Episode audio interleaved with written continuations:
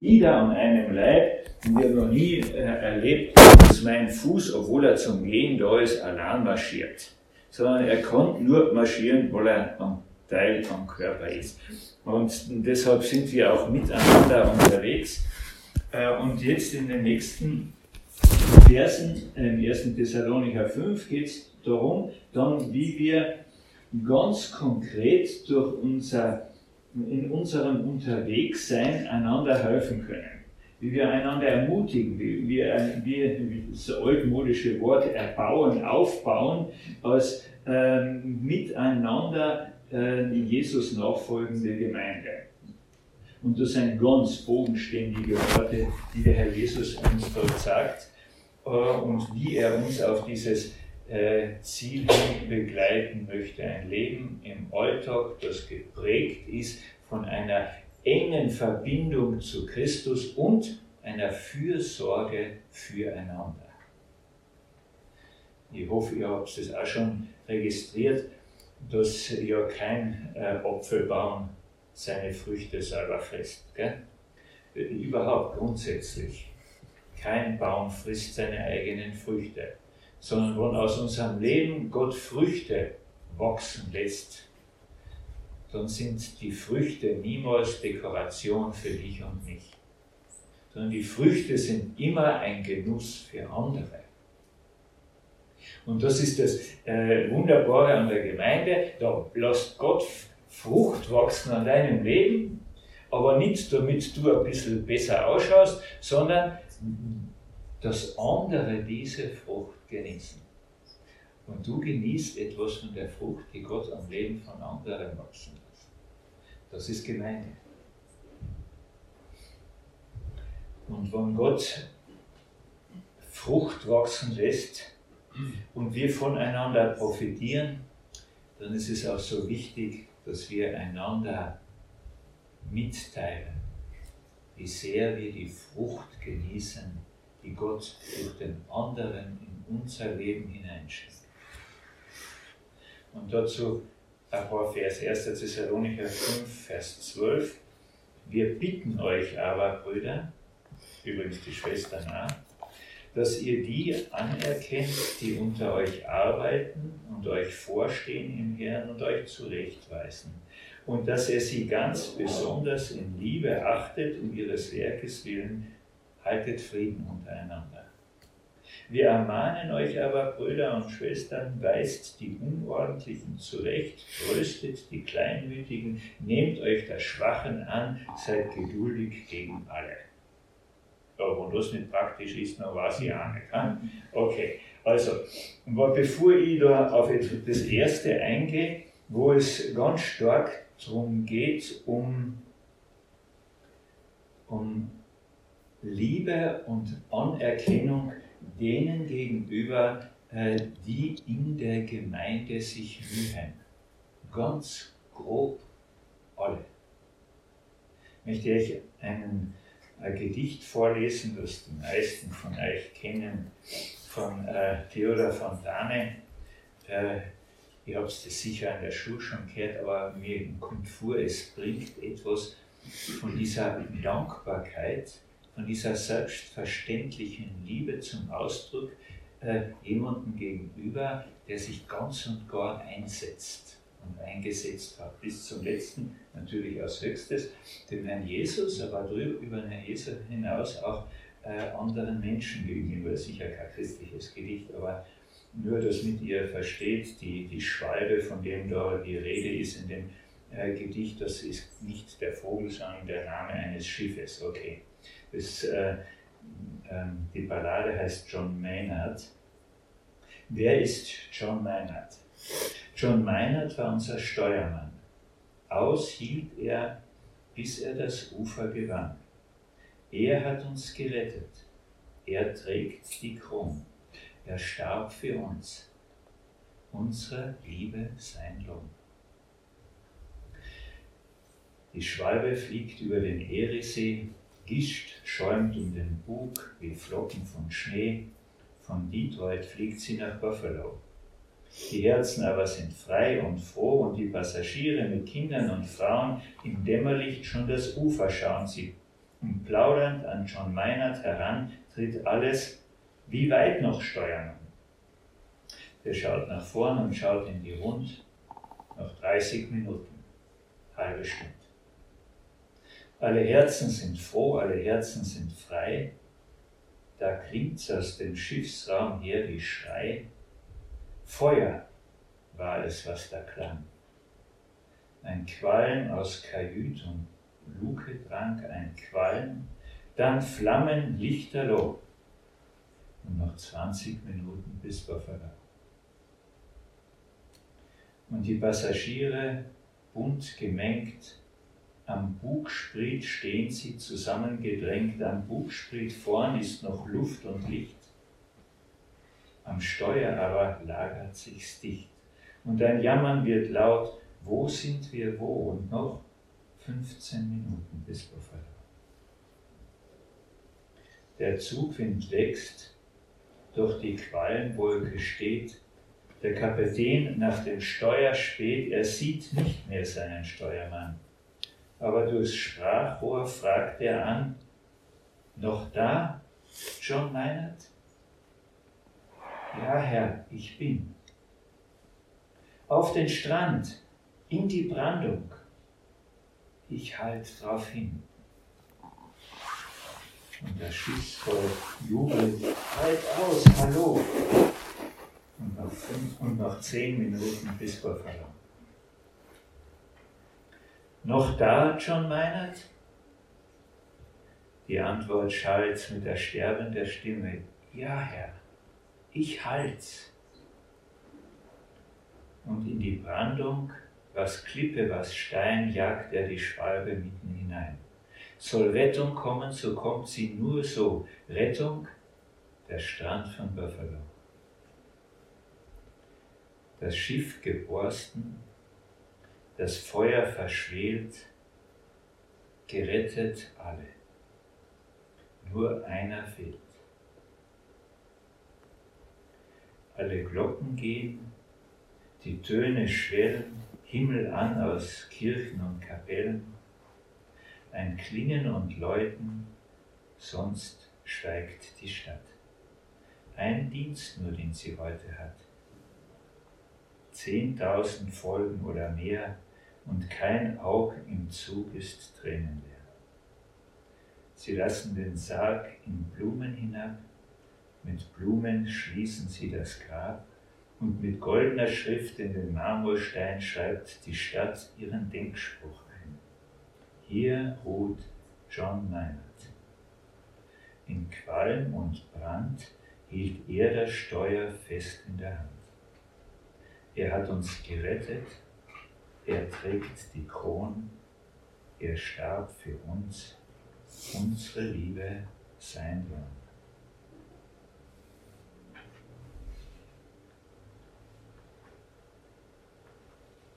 Ich habe manchmal so den Eindruck, dass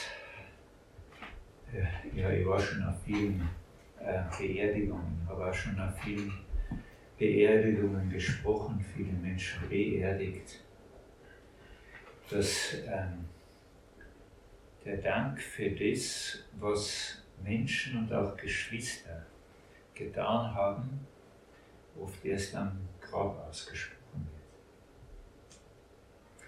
wird. Und erst da für alle noch einmal deutlich sichtbar auch proklamiert wird, was dieser Mensch mit seinem Leben für uns bedeutet hat und ihm etwas zukommt, was ihm eigentlich oft als Lebender nie ausgesprochen worden ist. Und da hinein sagt uns das Wort Gottes, wir bitten euch aber, Brüder und Schwestern, dass er die anerkennt, die unter euch arbeiten Jesus ist es nie egal, wie seinen Kindern geht, ganz besonders achtet er auf die, die unter uns in seiner Gemeinde arbeiten, die unter uns, die unter euch arbeiten. Es ist ein interessantes Wort, das da für arbeiten steht. Im Griechischen steht das Wort hier, das bedeutet, sich durch eine Arbeit ver, erschöpfen, durch eine Arbeit sich müde machen, durch eine anstrengende Arbeit sich verausgaben. Da steht es da.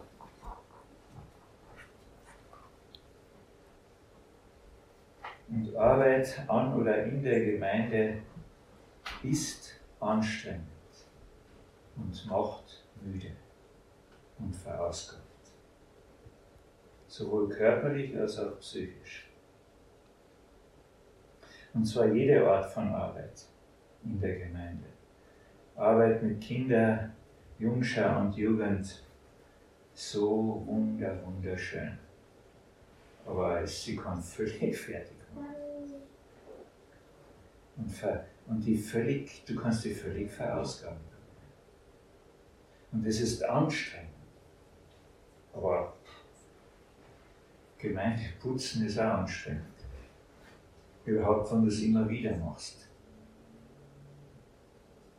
Und ich weiß es von meiner eigenen Familie, dann schaut die Gemeinde viel besser geputzt aus als wieder daheim. Und du weißt, daheim wäre mindestens genauso, aber du hast die Zeit nicht. Und du stellst eine Priorität her und putzt die Gemeinde. Und daheim schaut so aus und du wusstest, dass keiner zum Besuch kommt. Jede Arbeit in der Gemeinde ermüdet, ist anstrengend. Oder predigen, weiß nicht, wie es euch, äh, wie ihr das so vorstellt, ich brauche mindestens zwei volle Tage, Arbeitstage für eine 30 Minuten Und äh, jetzt tue ich mir leicht, jetzt bin ich in Pension, aber wenn du im Arbeitsprozess in einem Beruf stehst, dann musst du dir die zwei Tage und dann immer einmal im Monat predigst, irgendwo herholen. Und wenn es dann zwölf Monate sind, dann sind es 24 Arbeitstage. Es, äh, es macht dich müde. Oder Musik muss ja vorbereitet werden. Wer wählt die Lieder aus? Wer probt vorher? Leitung, jede Form von Leitung, jede Form von Organisation und Planung. Kuchenbacken macht angeblich müde. Habe ich noch nie getan, deshalb kann ich nicht mitreden. Was müde macht und was keiner siegt, was eine entscheidende Arbeit ist, ist Fürbitte in der Gemeinde für andere, das Gebet für andere. Wie machst du das, dass du für deine Geschwister betest? Ich habe in meiner Bibel hinten für mich selber so Zettel, so Sticks eingepickt, die immer wieder auswechsel, wo ich die Namen einfach der Menschen aufschreibe, für die ich ganz, ganz regelmäßig beten das, das geht nicht so von selber. Es braucht die Zeit, die du dir nimmst. Und das ist, das ist Arbeit. Das ist Arbeit.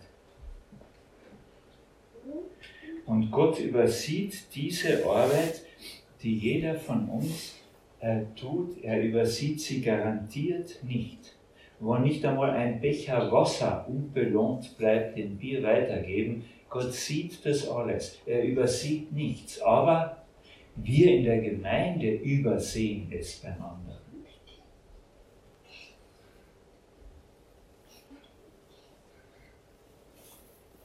Und weil wir das tun, deshalb fordert uns das Wort Gottes da ganz einfach und direkt auf anerkennt. Man kann auch sagen, schaut hin. Überseht nicht. Überseht die nicht, die unter euch arbeiten und sich dabei ermüden. Das ist etwas ganz Praktisches für unser Miteinander.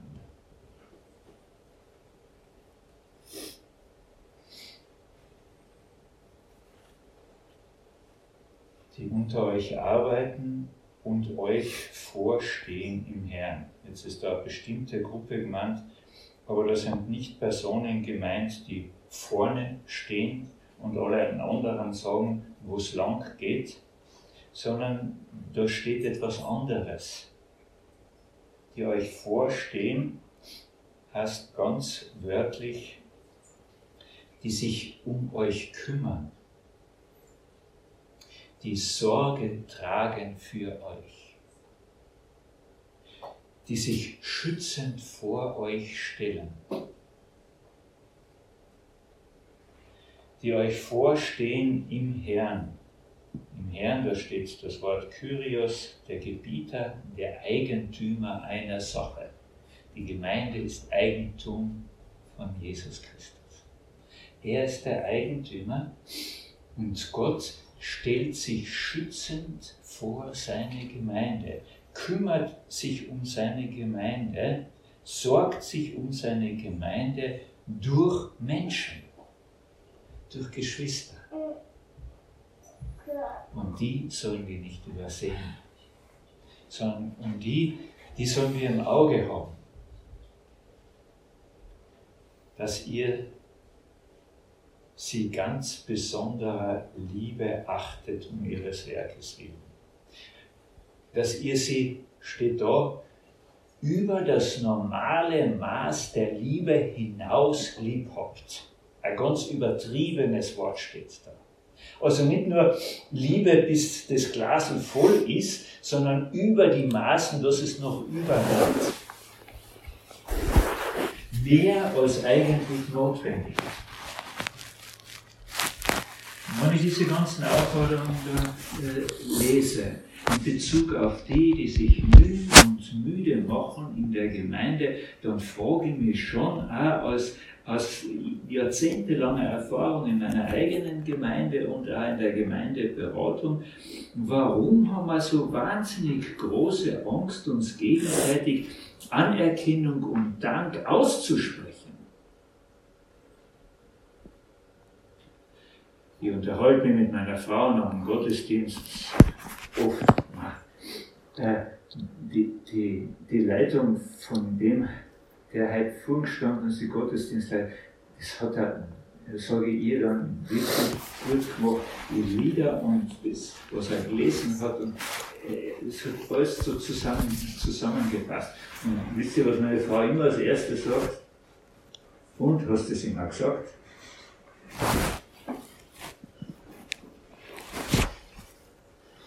Warum fällt uns das so schwer?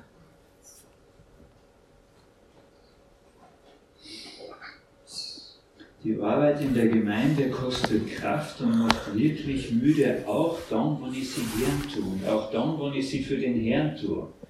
Und wer den Eindruck hat bei sich selber, dass seine Arbeit in der Gemeinde übersehen wird und er nur ganz selten Anerkennung bekommt, dann steht er in der Gefahr, erschöpft und frustriert seine Arbeit zu beenden. Oder halt nur mal gerade so zu machen, naja, wo man es halt machen muss. Die Bibel ist da so, so, so praktisch, anerkennt. Habt lieb, ermutigt einander, sprecht es einander zu. Wir bitten euch, Brüder, heißt da. Das ist Gottes Wort. Jesus selber sagt das. Wir bitten euch, macht das.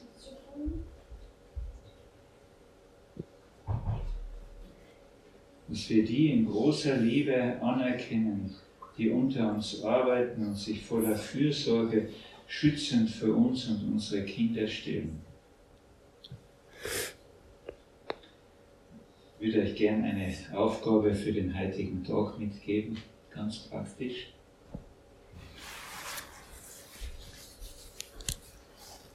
Ein oder zwei Personen, die aus eurer Gemeinde hier sind, geht auf sie heute zu und sagt ihnen Danke für das, was sie in der Gemeinde tun, was sie für euch bedeuten sie eilt. Ich denke, Gott sagt euch jetzt schon in meinem Herzen, auf wen ihr zu reden sollt.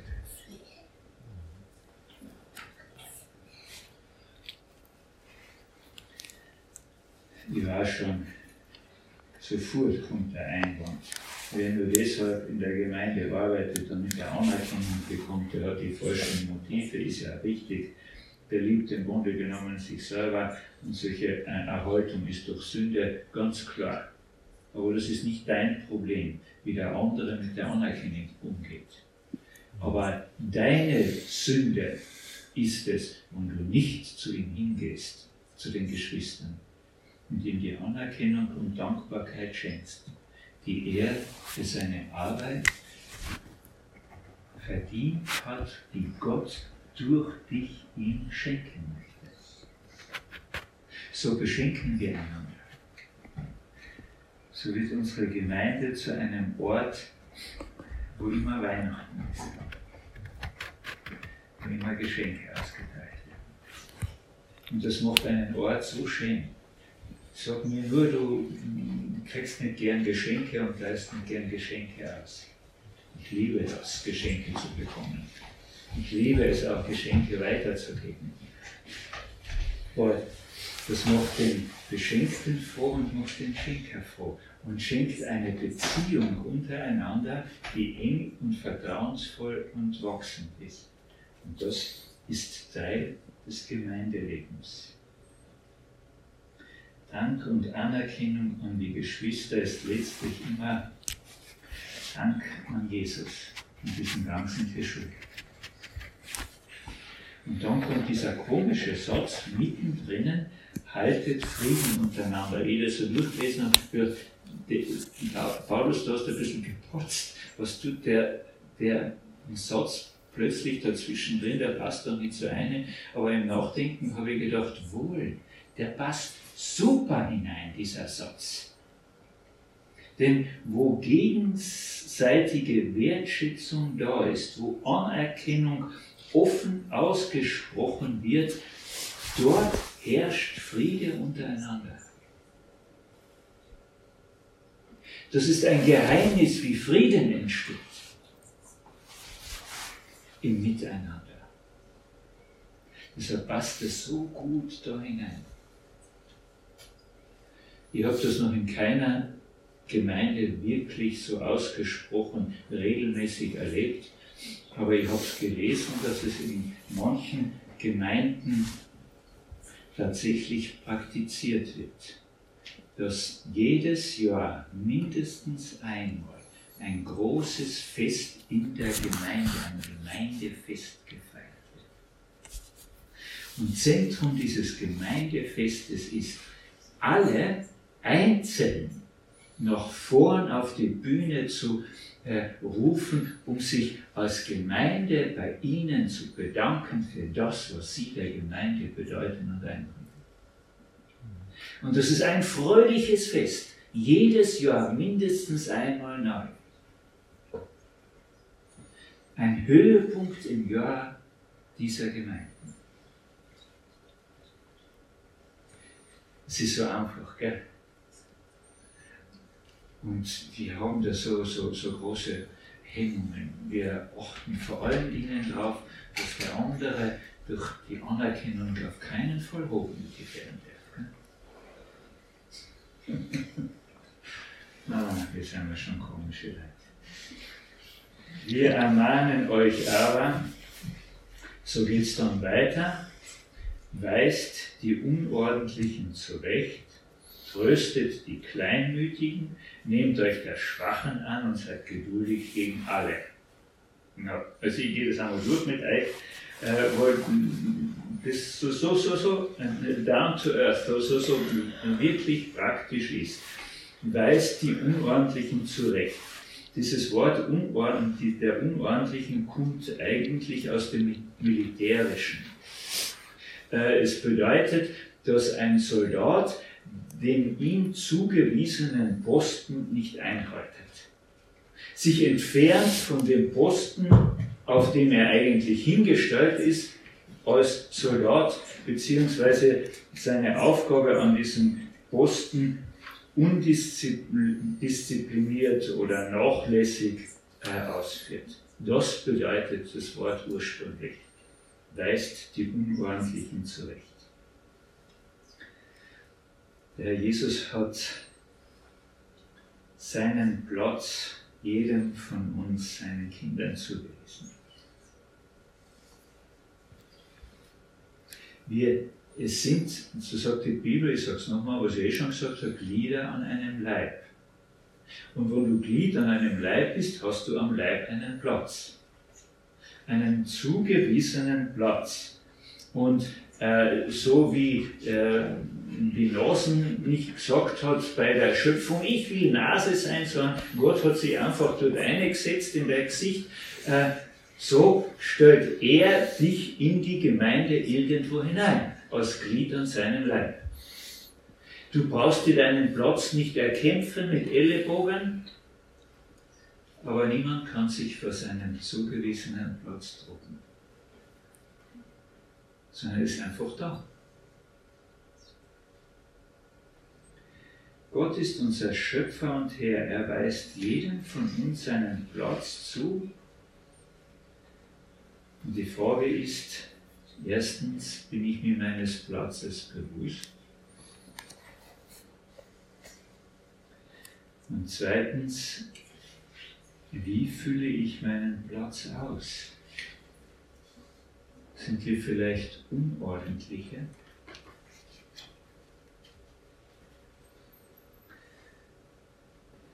Also wenn Geschwister in der Gemeinde sehen, dass ich meinen von Gott gegebenen Platz und meine Aufgabe nachlässig ausfülle, dann sollen sie auf mich zukommen, Herster, und mit mir darüber reden. Und zwar aus zwei Gründen. Weil, weil ich meinen Platz nicht ausfülle, den Gott mir zugewiesen hat, dann leidet darunter der gesamte Leib. Und auch ich leide drunter. Was macht denn mein Leben inhaltsreich, wertvoll, groß, wichtig für die Ewigkeit? Dass ich den Platz einnehmen darf im Reich Gottes, im Bau seiner, seines Reiches, seines Tempels, den Gott mir zuweist, das macht mein Leben aus. Das macht es wichtig, das macht es groß. Und wenn ich an dem vorbeigehe, gehe ich an meinem Leben vorbei. Und deshalb brauche ich es, auch das Gespräch mit Geschwistern, die mich auch hinweisen, äh, Gott hat dir einen Platz zugeteilt. Du darfst ihn einnehmen. Du hast ihn dir nicht gewählt. Füll ihn aus. Aber wenn ich das tue, dann trage ich dazu bei, dass Menschen das Leben finden. Und dass die Gemeinde ein Ort wird, das für Heimatlose zur Heimat wird. Weist die Unordentlichen zurecht, tröstet die Kleinmütigen. Die Kleinmütigen, kann auch übersetzen, die Mutlosen, die Zaghaften. Habe eine Übersetzung gelesen, die, die wenig Seelenkraft haben, die innerlich keine Kraft haben. Es gibt Geschwister, die sind von Kind aus auf zaghaft. Das, jetzt könnt ihr ganze Geschichten erzählen von vielen, vielen Menschen. Viele sind von ihnen in ihrer Kindheit und Jugend immer noch korrigiert worden, sind immer noch auf die Finger geklopft worden, wo was falsch gelaufen ist, haben wenig Ermutigung und Bestätigung bekommen, aber jeder hat so seine eigene Geschichte. Jedenfalls, diese Geschwister, die Kleinmütigen, leben in einer ständigen Angst, etwas falsch zu machen. Sie leben in der ständigen Angst, die Erwartung, die an sie gesetzt wird, nicht erfüllen zu können. Das sind die Kleinmütigen. Und solche Geschwister brauchen in der Gemeinde ganz, ganz viel Trost. Tröstet die Kleinmütigen. Trost heißt, ich nehme jemanden auf die Seite und nehme teil an seiner Angst und seinem Schmerz. Trösten heißt nicht die Aufforderung, äh, andere schaffen das auch, du wirst das auch noch schaffen. Sondern Trost heißt, ich nehme teil an deiner Angst. Ich denke mit dir mit, ich fühle mit dir mit. Und ich stehe dir zur Seite, ich lasse dich nicht allein. Lass uns ein paar Schritte miteinander gehen und dadurch den anderen ermutigen. Tröstet die Kleinmütigen. Und nehmt euch der Schwachen an. Das Wort, das da für die Schwachen steht, ist sehr, sehr, sehr umfassend in der Bibel. Und wenn man das liest, da ist ganz, ganz viel gemeint.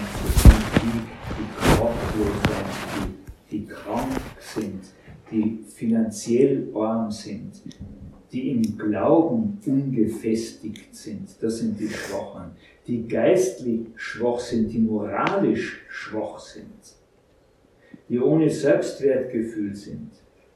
Nehmt euch der Schwachen an. Äh, wisst ihr, ich bin überzeugt, dass es fast in jeder Gemeinde Geschwister gibt, die ihr Alltagsleben, ihr Leben alleine nicht auf die Reihe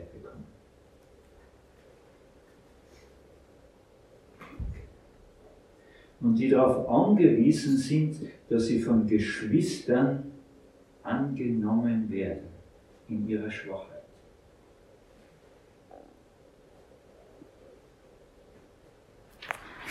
Vielleicht leiden sie unter einer Sucht,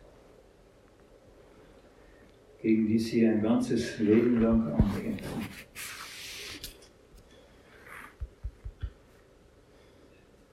Ich habe ein paar Bücher von einem Mann, der vielen, vielen Menschen zum Segen geworden ist. Ein Alkoholiker, ähm, ein Seelsorger. Viele Menschen sind zu ihm, durch ihn zum Glauben gekommen. Aber auch sein ganzes Gläubigsein ist immer wieder unterbrochen von tiefen Abstürzen in den Alkoholismus. Und äh, seine Predigten haben mich sehr, sehr berührt. Weil nirgendwo ist mir die Gnade Gottes so deutlich geworden wie in seinem Leben. Weil ich sehe, die Spuren des Segens, die Gott durch einen Zerbrochenen, der sein ganzes Leben nun kämpft mit seiner Sucht, ein Schwacher, was für Spuren er hinterlassen hat. Nehmt euch der Schwachen an. Vielleicht ist es jemand, der mit wiederkehrenden Depressionen kämpft, sein ganzes Leben. Vielleicht steht eine Sünde aus der Vergangenheit immer und immer wieder auf und will ihm die Freude stillen oder ihr. Oder vielleicht einfach diese Unfähigkeit, den Alltag in geordneten Bahnen zu führen. Nehmt euch an, steht da, nehmt euch der Schwachen an. Wieder nachgeschaut, ich kann ja kein äh, Griechisch aber ist ja wurscht, es gibt ja genügend äh, Literatur, um da nachzublasen. Nehmt euch an, dort steht es, etwas zum Schutz des anderen, dem anderen vorhalten. Das steht dort. Das bedeutet annehmen. Jemand anderen einen Schutz vorhalten, einen Schwachen. Tretet für den Schwachen ein. etwas zum Schutz vorhalten, sich schützend vor den Schwachen stellen. Der Schwache braucht keinen Appell wie Zunge oder sonst was, sondern er braucht den schützenden Rahmen der Gemeinde. Und vielleicht und wahrscheinlich muss er sein Leben lang von der Gemeinde getragen werden. Und wisst ihr, wie wir als so angeblich starke Gemeindeglieder darauf reagieren? Es ist uns eine Last. Nimmt so viel Kraft in Anspruch. Das tut der Gemeinde gut, die Schwachen tragen zu müssen. Weil das ist die Art von Jesus. Er trägt die Schwachen. Und wenn eine Gemeinde die Schwachen nicht trägt, sondern sie nur als Last sieht, ist sie weit weg, die Gemeinde vom Herzen von Herrn Jesus. Das braucht die Gemeinde. Eine Freundin von mir, die Behindertenarbeit macht, die hat immer gesagt, eine Gemeinde ohne Behinderte ist eine behinderte Gemeinde. Und da ist etwas Wahres drin.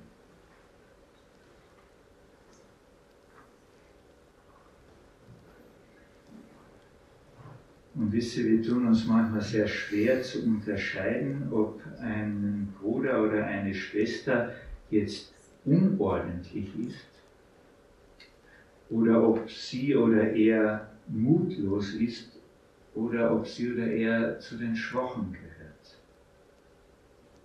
Weil die Auswirkungen auf die Umgebung, auch die Auswirkungen auf die Gemeinde ist oft sehr ähnlich. Alle leiden drunter. Und weil die Auswirkungen so ähnlich sind, darum stehen wir in der ganz großen Gefahr, diesen drei Gruppen, der Unordentlichen und äh, der Schwachen und der Mutlosen, ihnen gleich zu begegnen.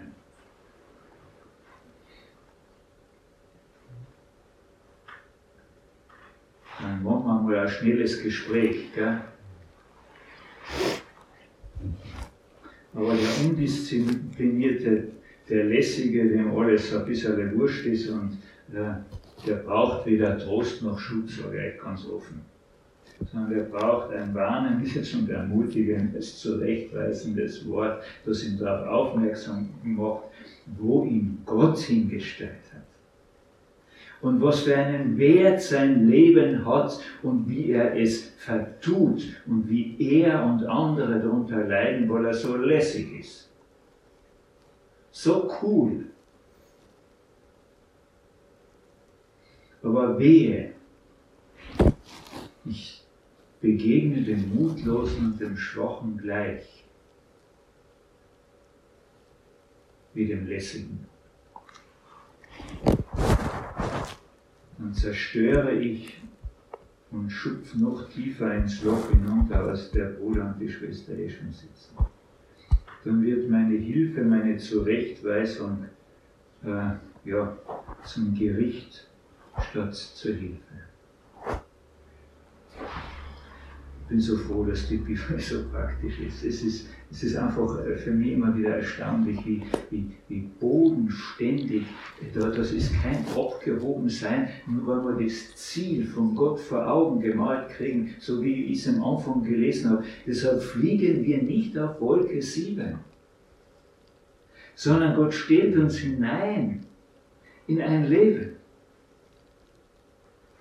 Und zum Schluss heißt es, seid geduldig gegen alle Menschen ja, ja, das zeichnet uns Christen ja aus, die Geduld. Gell? Gegenüber, geduldig gegenüber allen Geschwistern.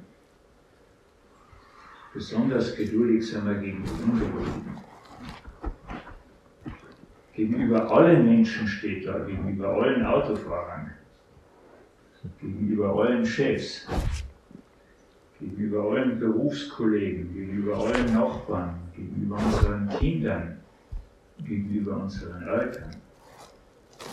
und sogar gegenüber dem Ehepartner. Die Gemeinde ist die Versammlung der Geduldigen. Und wehe einer sagt unter euch, ja, äh, ich bin halt mehr der dynamische Typ, äh, aber der nach vorne bringen, der Geduld ist nicht so meins und der eine hat halt Geduld und der andere hat halt keins und ich habe halt ein bisschen weniger, da kann man halt nichts machen und die anderen müssen damit leben. Das ist nicht wahr. Geduld ist eine herausstechende Eigenschaft Gottes. Und wehe, wir hätten keinen geduldigen Gott.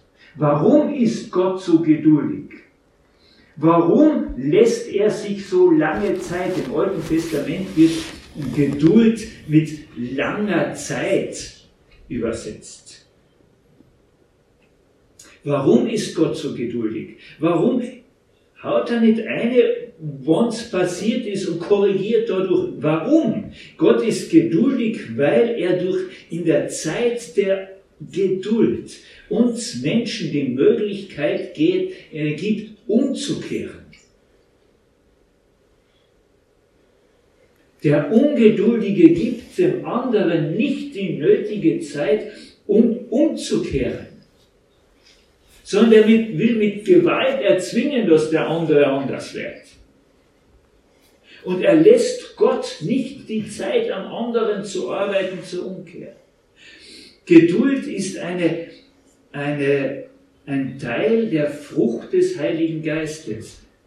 Die Frucht des Geistes ist Liebe, Freude, Friede und dann kommt die Geduld. Es ist eine Frucht, die an jedem von uns wachsen muss und soll und wird, wenn Jesus uns mit der geduldige Jesus Christus uns mit hineinnimmt in sein neues Leben. Seid geduldig gegen alle Menschen. Die Gemeinschaft, die Versammlung der Geduldigen. Geduldig so wie Jesus. Noch einmal zum Anfang, wir sind auf dem Weg. Und auf dem Weg ist gut, wenn ich das Ziel vor Augen habe, auf das ich zugehe. Und wenn ich das Ziel vor Augen habe, dann hilft es mir, diese Schritte auf dem Weg auch im Miteinander, in der Gemeinschaft, nicht nur mit Gott, sondern mit meinen Geschwistern und den anderen Menschen um mich herum zu gehen. Danach werden wir, die wir leben und übrig bleiben, zugleich mit ihnen entrückt werden auf den Wolken in die Luft, dem Herrn entgegen und so werden wir bei dem Herrn sein alle Zeit, denn Gott hat uns dazu bestimmt, dass wir zusammen mit ihm leben sollen. Das ist das große Ziel. Und wenn das Ziel vor Augen dann werden, werde ich die Menschen neben mir, die mit mir unterwegs sind, mit den Augen vom Herrn Jesus sehen. Und wenn ich Menschen mit den Augen vom Herrn Jesus sehe, dann werde ich bei meinen Geschwistern nicht übersehen, mit wie viel Mühe sich meine Geschwister in der Gemeinde einsetzen. Und dann wird es äh, mir ein großes Anliegen sein, dass sie in ihrer ermüdenden Arbeit nicht untergehen sondern dass ich Ihnen heute sage, wie dankbar ich dafür bin. Und Ihnen die Anerkennung und Liebe zeigen und aussprechen, so wie Jesus das von mir möchte. Und ich werde nicht warten, bis ich eines Tages eine schöne Grabrede halten kann. Und wenn wir Menschen mit den Augen vom Herrn Jesus sehen, dann werden wir unterscheiden können, ob jemand unordentlich oder nachlässig auf seinem Platz steht, dem ihm Gott zugewiesen hat, oder ob er ein zaghafter oder ob sie eine schwache ist, die unseren Trost bzw. unseren Schutz brauchen und getragen werden müssen. Lasst uns das Ziel vor Augen haben und ja nicht verlieren, denn das Ziel bestimmt den Weg, auf den wir gehen. Und unser gemeinsamer Weg in der Gemeinde wird den Herrn Jesus sichtbar machen.